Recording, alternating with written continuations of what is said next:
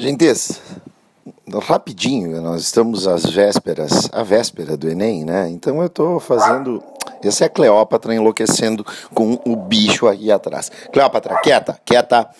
Seguinte, para quem não conhece, a Cleópatra é a Yorkshire Toy mais linda do mundo. Mas, seguinte, uh, pessoas, justamente por ser muito breve, eu quero trabalhar objetivamente a questão do conhecimento em Santo Agostinho Lembrando que ele é um dos primeiros teólogos, um dos primeiros filósofos da igreja. Agostinho é um dos inauguradores da filosofia patrística, tem bastante influência platônica, é uma adaptação do platonismo ao cristianismo, tá? Então, para ele existe a teoria do conhecimento a partir da iluminação. A fonte de todo o saber é Deus. Então, como existia o mundo das ideias em Platão, esse mundo das ideias ele está diretamente relacionado a Deus. Ele é essa luz. E esse Deus, ele ilumina o conhecimento daqueles que mais têm o coração puro, aqueles que mais sabem que nada sabem. Olha como há uma influência socrática aí também. Essa pureza de coração, ela é uma representação da humildade. Bem-aventurados os humildes e todo aquele papo cristão, né? Então tu tens o sujeito mais puro de coração é aquele que está pronto a ter fé e é aquele que está pronto a receber a iluminação do conhecimento.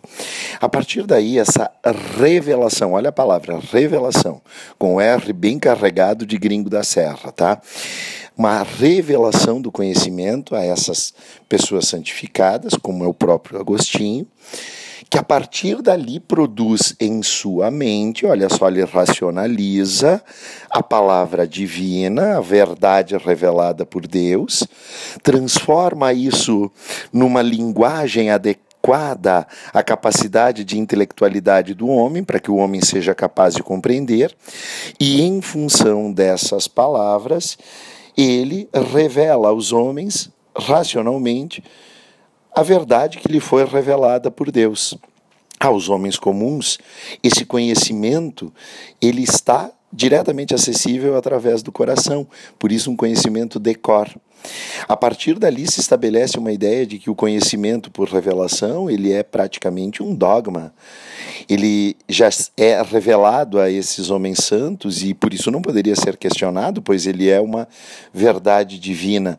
E ali se produziria exatamente uma estrutura de educação onde o professor, durante muito tempo, pelo menos até a Baixa Idade Média, ele era meramente um sujeito que lia em voz alta esses clássicos, como Plotino, como o próprio Agostinho. E os alunos, aqueles, olha o próprio nome, aqueles que não têm luz, alumnum, os alunos, eles simplesmente copiavam, decoravam e repetiam. Então o conhecimento ele acabava se transformando numa mera repetição. Essa teoria ela também serviria como um elemento de legitimação da própria estrutura da sociedade medieval, uma estrutura estamental, onde havia, claro, a hierarquização dos que rezam, os que guerreiam, que são a nobreza, os que rezam são o clero, e os que trabalham. E o trabalho, durante todo esse período da Alta Idade Média, é visto fundamentalmente como um instrumento necessário para garantir ao homem a sua sobrevivência. Não havia ali uma realidade de buscar a acumulação de riquezas nem nada disso. Então, está ali a síntese do pensamento de Santo Agostinho. Beijos a todos.